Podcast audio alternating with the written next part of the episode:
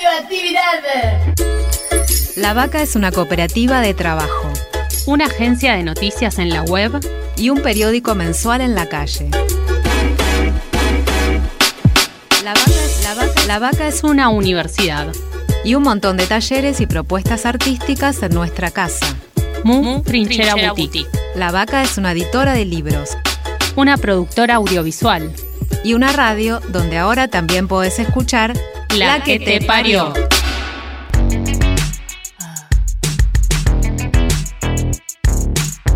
Estamos gestando una nueva dirección, criando futuro. La que te parió.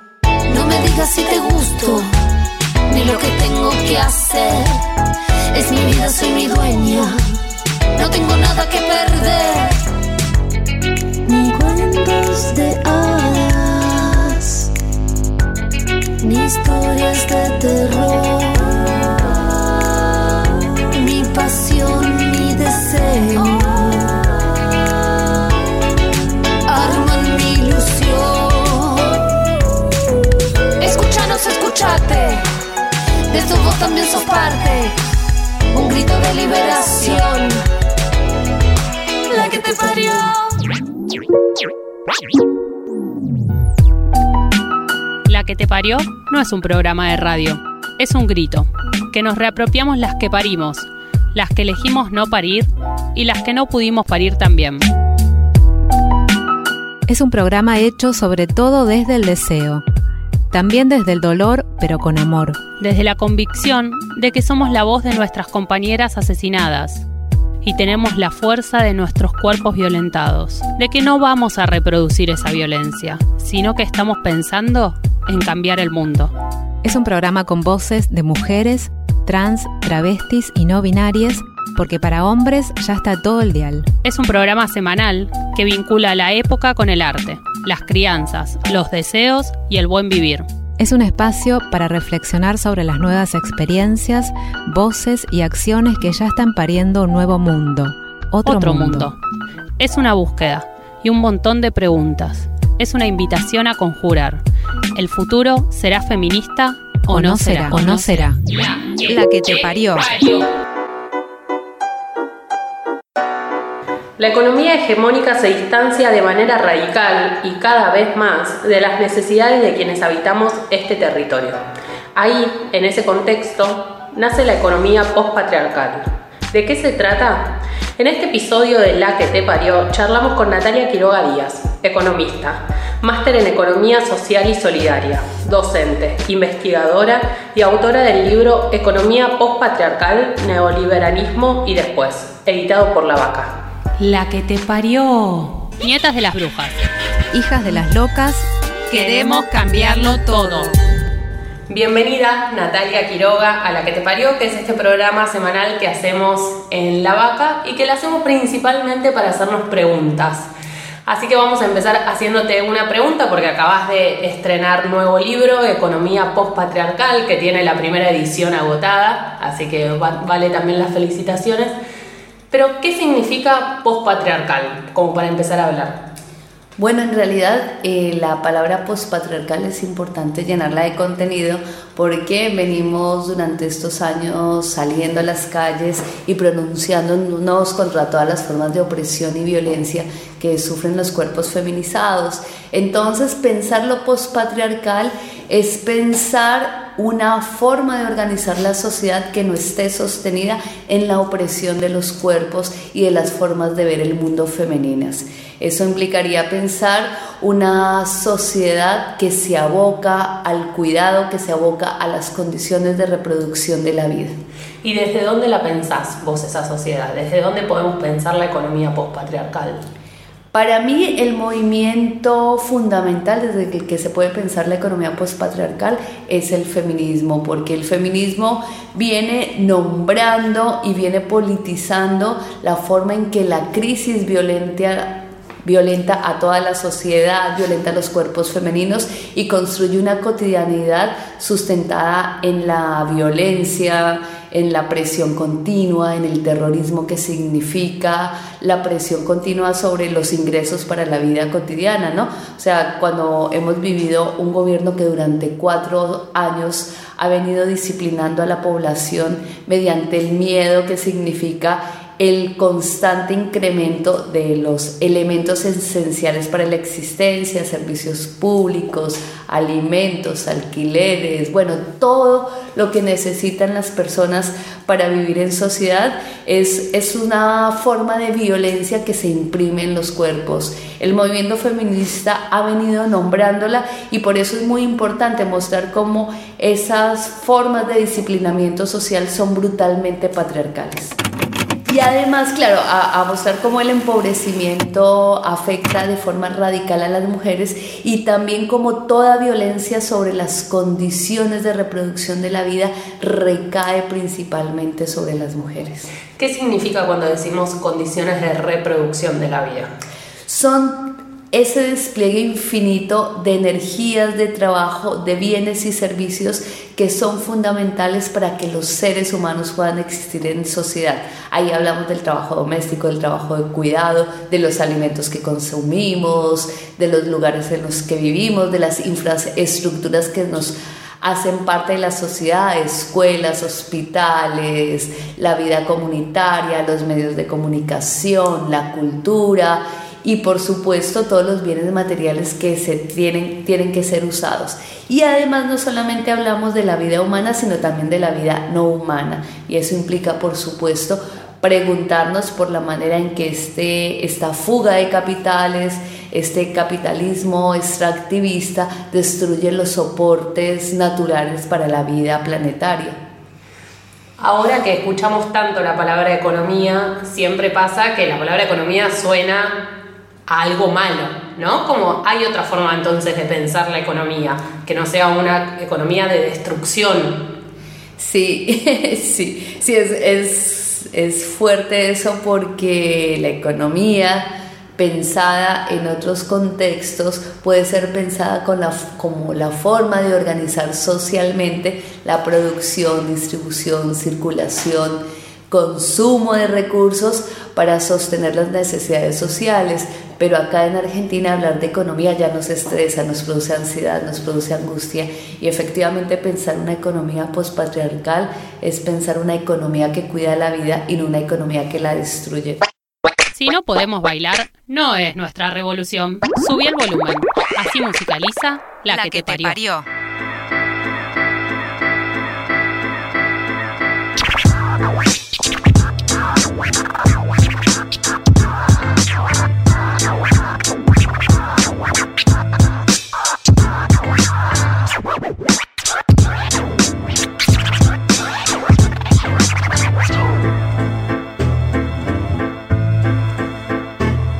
Desde niña fui rompiendo el esquema de la vida, partiéndome menester que impida discutirme en laberintos que decían sin salida. Cuando veo a mi madre, el orgullo se destila por los poros.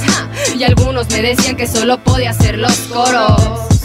Como flor marchita, sentía mi crecimiento sin poder notar que me sobraba el aliento. Y estoy aquí después de 24 años demostrando que las de mi calaña siempre nos rifamos y no nos vamos. A la vida frente a frente siempre la topamos. Porque Fui destinada a ser una guerrera. En el jaguar está la fiera de piel canela. Cuando el beat suena, represento México hasta Sudamérica. Oye, oye, Llego volando como un cóndor. Mi corazón como copigo y florece. Y al servicio del rap me pongo. Ay, no.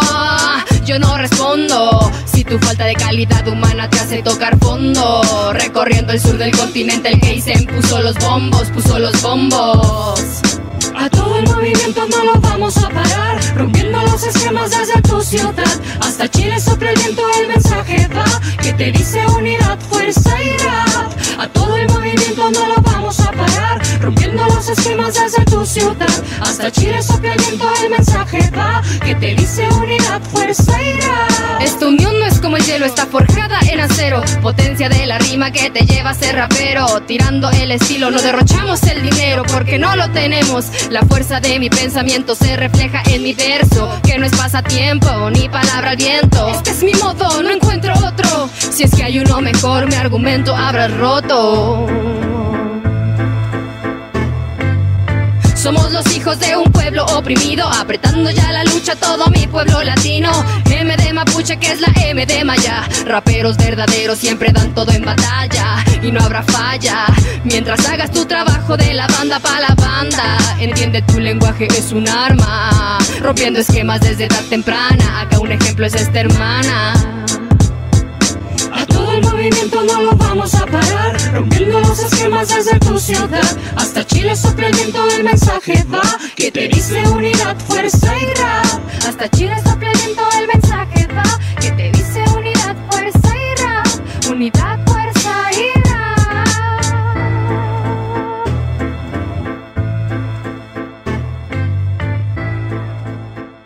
Somos chispas. Y juntas somos fuego, fuego, fuego.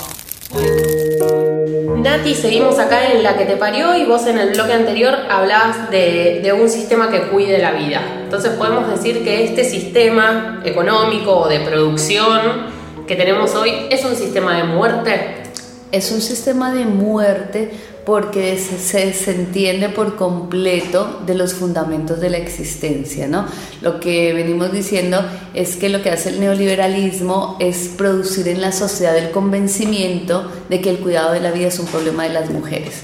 Si eso no fuese así, la sociedad no hubiera votado por un programa que deliberadamente había propuesto la neoliberalización de los servicios públicos, ¿no? la dolarización en realidad de los servicios públicos, que había propuesto la privatización, la flexibilización laboral.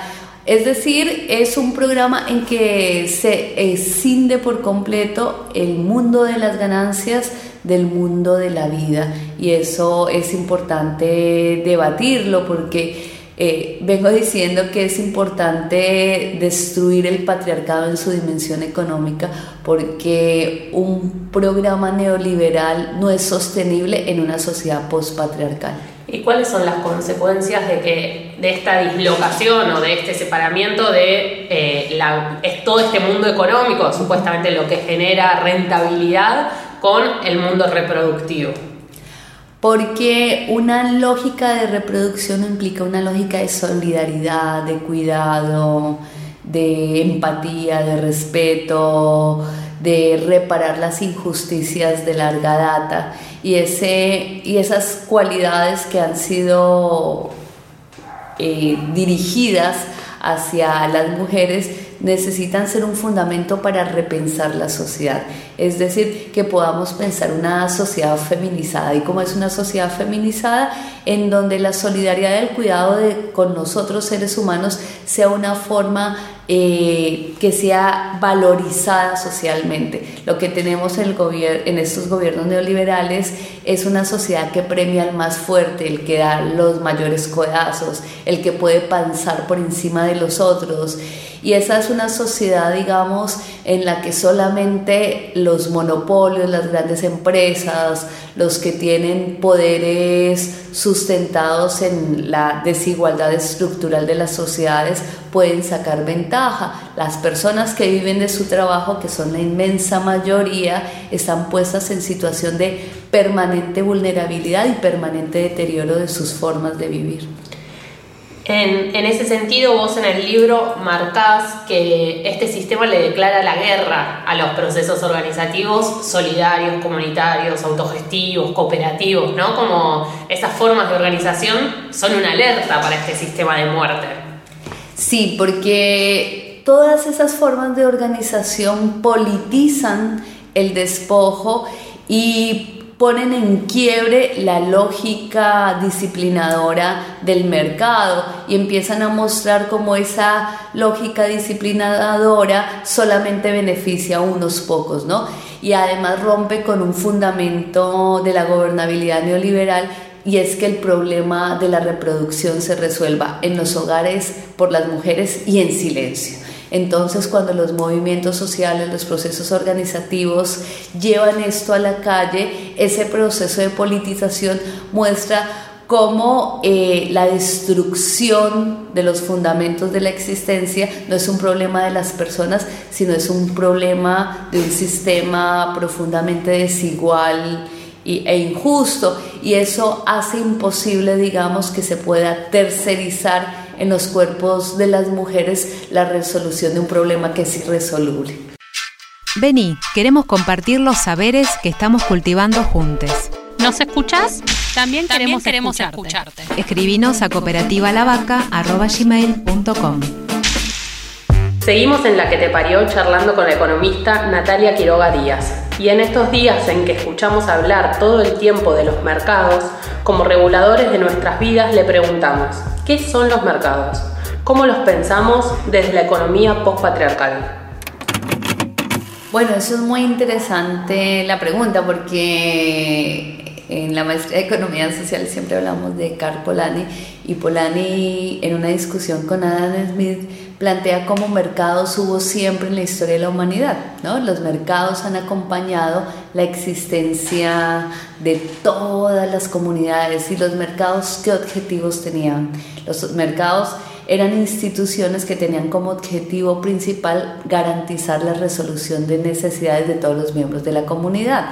Es decir, que los mercados eran espacios para las alianzas, para los intercambios, para evitar las guerras y para garantizar un intercambio de bienes y servicios, procesos de construcción de lazos sociales, es decir, los mercados cumplían una función social muy importante. Algo más parecido a lo que hoy podemos pensar como ferias, trueque, como eh, mercados más comunitarios, ¿no? Y además entre distintos pueblos servía para una práctica patriarcal como el intercambio de mujeres, pero también para evitar las guerras, ¿no? Como que era un espacio de negociación porque incluso en la teoría neoclásica cuando se pensaba el mercado se pensaba un espacio en donde la poca capacidad de cada agente económico impedía que pudiera eh, cambiar el comportamiento de la demanda o de la oferta, porque cada actor económico no tenía la fuerza ni para fijar precios ni para fijar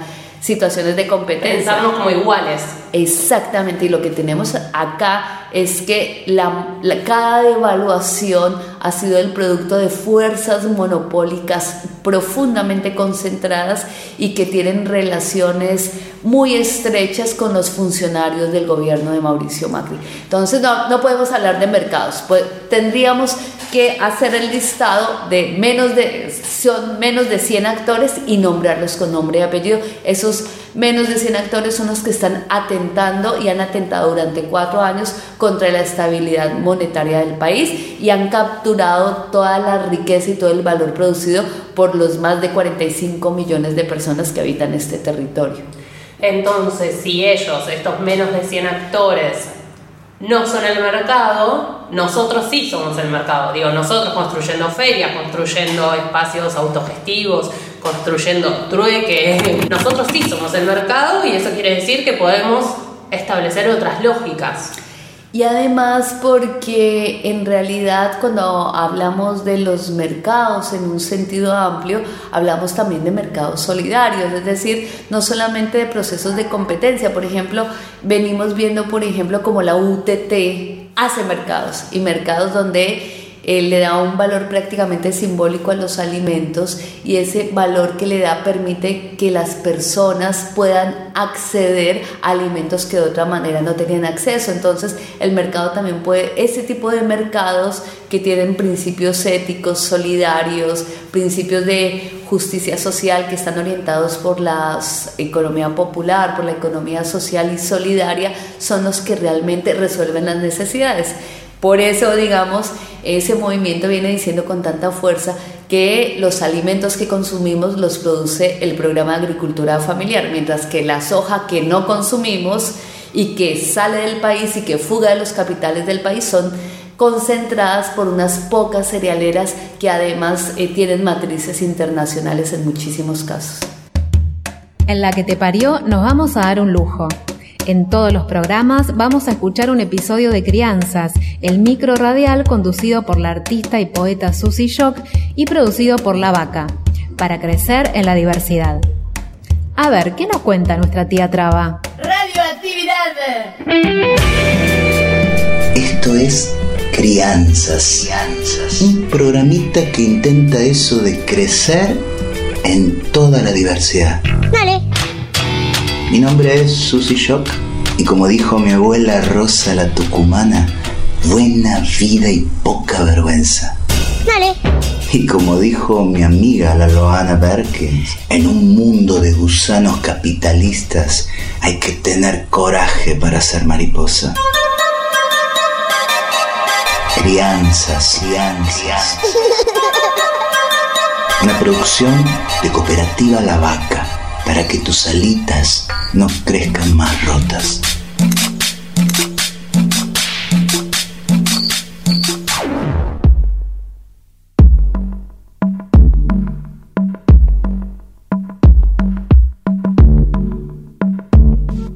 Chango, chinita gurice.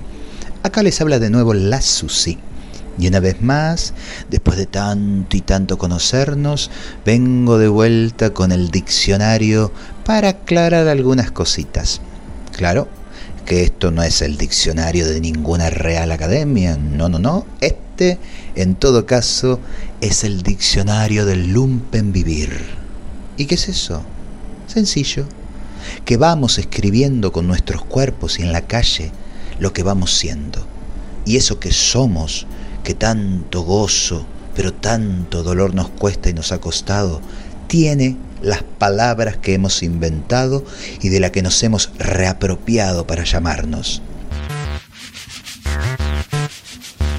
Por ejemplo, me llamo Susi. Soy la Susi. No soy un tipo que se viste de mujer. Entonces, si ves a una traba, ella es la traba, no el traba. ¿Y por qué es esto? Porque ese es nuestro nombrarnos. Y es violento no respetar cómo queremos que se nos nombre.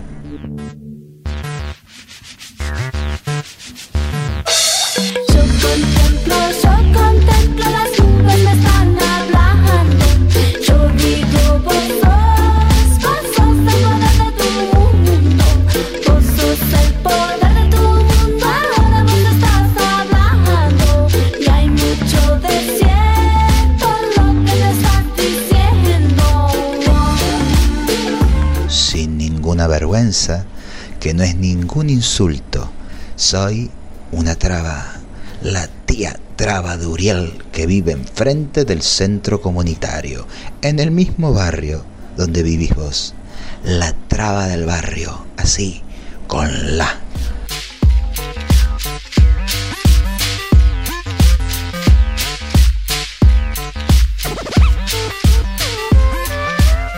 Beso y abrazo de tía.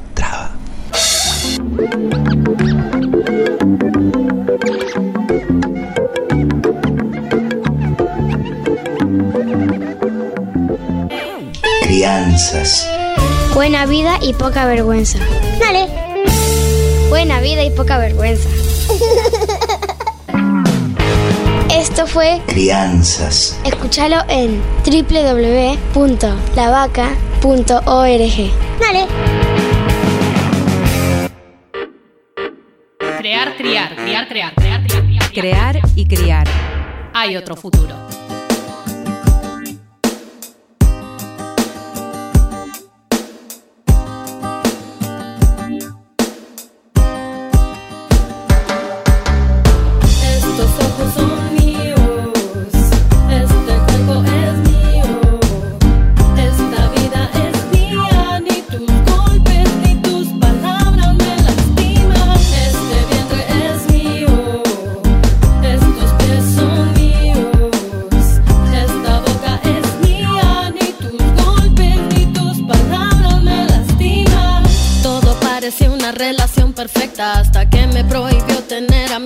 La escuela. Revisaba mis llamadas mis mensajes controlaba. Decía que lo hacía porque a mí me amaba yo, que me sentía tan enamorada. No me percataba de que ya estaba encerrada cuando me pidió que me casara.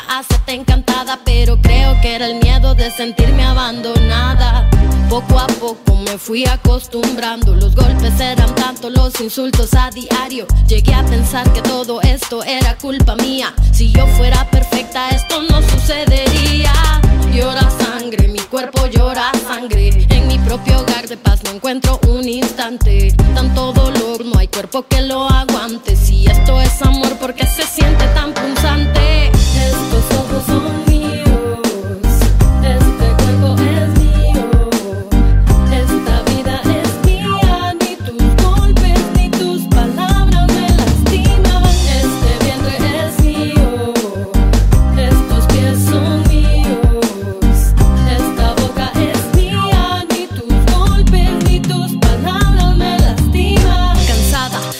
Todas las mañanas, de verme en el espejo y no reconocer mi alma. Cansada del silencio y sentirme aislada. Cansada de sentir miedo hasta en mi propia casa. No quise maquillarme las heridas en la cara. No quise aceptar llamadas ni disculpas vanas. No quiero más heridas, quiero luchar por mi vida.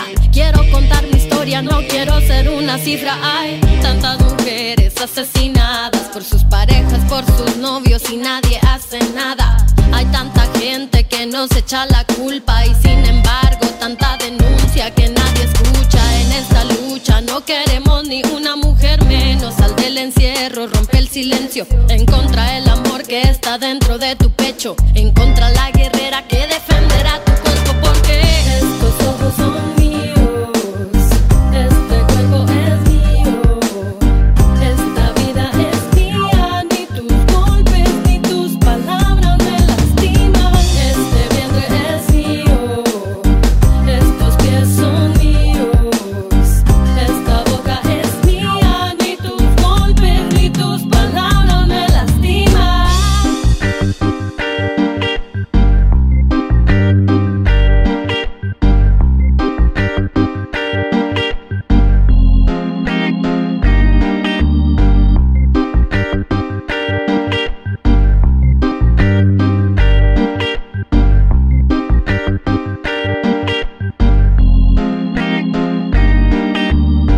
Atención spoiler. Tenemos un montón de preguntas y muy pocas respuestas. Estamos en la que te parió, en este espacio de encuentro semanal en La Vaca, charlando con la economista Natalia Quiroga Díaz, después de las elecciones en Argentina, donde la economía vuelve a ser uno de los temas centrales. ¿Cómo analizamos cómo queda este escenario económico hoy? La- el gran desafío que estamos viviendo justo se da en el campo de la política económica porque es allí donde se muestra con crudeza las decisiones irresponsables que tomó el gobierno de Mauricio Macri. Estamos aún en una situación de toque de queda internacional y no deja de ser paradójico que un gobierno que fue elegido eh, diciendo que Argentina estaba aislada internacionalmente hoy eh, le entrega a sus habitantes en realidad una situación de cercamiento, porque la medida de que cada persona pueda comprar máximo 100 dólares en billete y 200 dólares virtuales, le impide a las personas desarrollar no solamente las actividades económicas, ahorrar, sino que hace muy difícil los procesos y transacciones con otros países. Y hemos llegado a esta situación crítica porque efectivamente no estamos contando con el respaldo en divisas y con las reservas internacionales que necesitamos para sostener la economía. Esta medida radical se toma porque estamos a puertas de no tener respaldo a la moneda que tenemos. Eso implicaría empezar a desarrollar todo un conjunto de cuasimonedas, patacones, etcétera, etcétera, que bueno, en la historia argentina ya, ya han sido experimentados y es importante, digamos, politizar esta situación porque un electorado que en 40% elige a Macri muestra cómo efectivamente hay una amplia, hay un amplio sector del electorado argentino que no está siendo capaz de entender la manera en que la política irresponsable de, de cero regulación del sistema monetario llevó a que el país no solamente perdiera todas las reservas con las que se inició el gobierno en 2015, sino que además también perdiera o salieran del país todos los dólares que llegaron con el préstamo del Fondo Monetario Internacional, que como ya lo hemos dicho, es un préstamo que en la actualidad el, su pago en tema de intereses conlleva más del 100% del PIB. ¿Y cómo podemos pensar esta situación de no respaldo de, de divisas desde, desde la olla, desde las casas, desde los barrios? ¿Qué pasa ahí? Yo creo que hay una esperanza que nos abre este nuevo periodo democrático y es romper con lo que hizo el gobierno Macri y es la dolarización de las condiciones de reproducción. En realidad no hay ninguna razón para que la carne argentina esté tasada a precios de dólares, ni la leche, ni las verduras, porque efectivamente no son alimentos importados, son alimentos que produce el país. Lo que el gobierno anterior fomentó es una, una acumulación sin límites y sin ningún compromiso con, el, con la restauración de las condiciones de reproducción de los territorios que producen esa ganancia. Decíamos hace un rato que las condiciones de reproducción son todo eso que nos permite vivir en sociedad, ¿no? Como lo que se plantea es que todas esas condiciones están hoy atadas a una otra moneda. Sí, pero además, por ejemplo, el que hagan exportadores de granos o exportadores de carne implica que esa gente está usando los recursos que son de la nación, que son de todas las personas que habitan el territorio, la tierra, el agua, la ecología. Eso quiere decir que no, sola, no hay una privatización del subsuelo, eso quiere decir que todo lo que ocurre con el sustrato ecológico, el sustrato natural, es un espacio de lo público, de la intervención del Estado. Entonces, una presencia fuerte del Estado obliga a que esos bienes tengan una reciprocidad con la sociedad que les permite que puedan ser exportados. Y en ese sentido, con esta radiografía y pensando en una presencia del Estado, ¿qué políticas o cuáles ejes serían nuestros principales ejes si tenemos que pensar salir de esta economía hegemónica que tenemos hoy, que es una, economía que ya lo dijimos, que genera despojo, que genera muerte, que genera destrucción, eh, y pensar en una economía postpatriarcal. ¿En qué ejes nos deberíamos centrar? Una economía postpatriarcal pone las condiciones de vida en el centro y eso quiere decir limitar la voracidad y la acumulación de ganancias, que además tienen que ser en dólares porque estamos heredando un modelo dolarizado de crecimiento irracional y volver a conectar los procesos de producción con las necesidades sociales. Es decir, volver a, a recordar que incluso la propiedad tiene que tener una función social. Eso es lo que hemos venido llamando democratización de la economía y eso implica también eh, volver a recuperar las condiciones para la producción de los pequeños, medianos productores, de las economías populares, de las economías sociales, de las economías comunitarias que han sido gravemente agredidos durante estos cuatro años de gobierno. Hace un rato hablábamos de la experiencia de la UTT, ¿no? Como ejemplo.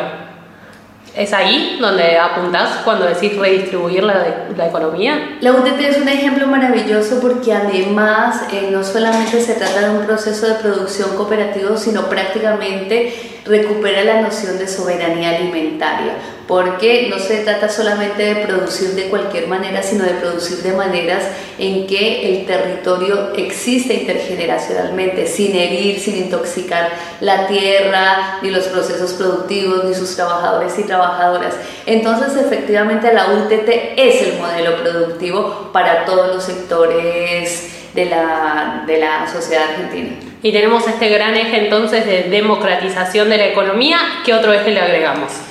Bueno, muy importante recuperar la noción de las economías territoriales, de las economías comunitarias, la idea de autonomía y sostenibilidad. Y eso implica entonces no solamente pensar en alternativas de individualización de los créditos con bajada tasa de interés para tratar de recuperar el sector productivo, sino también tener una perspectiva territorial.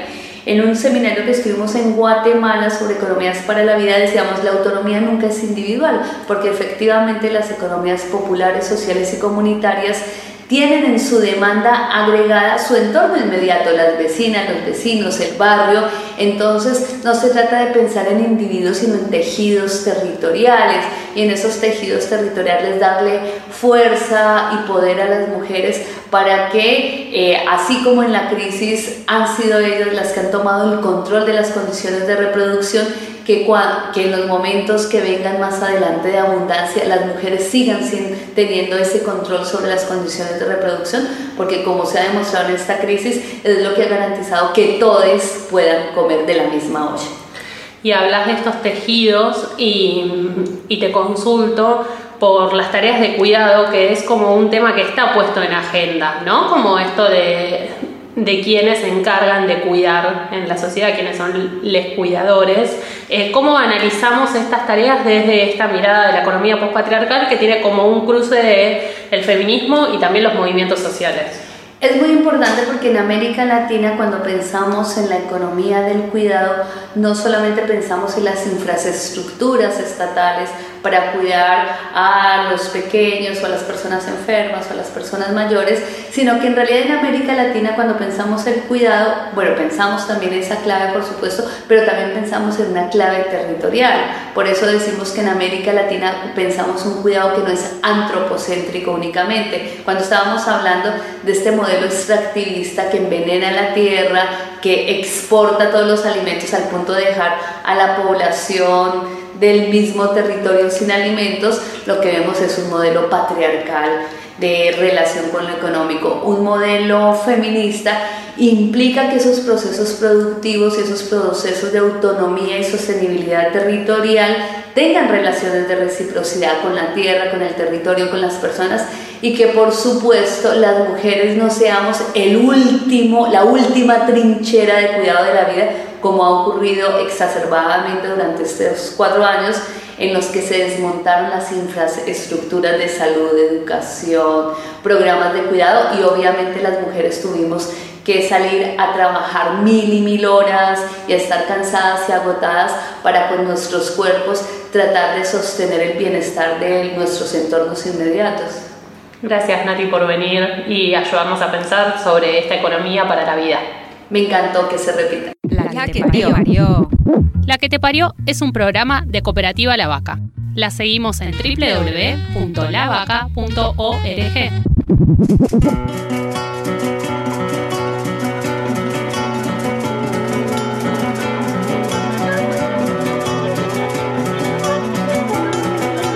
Pájaro que deja el nido sin ninguna compasión, merece echarlo al olvido, de Dios perdón.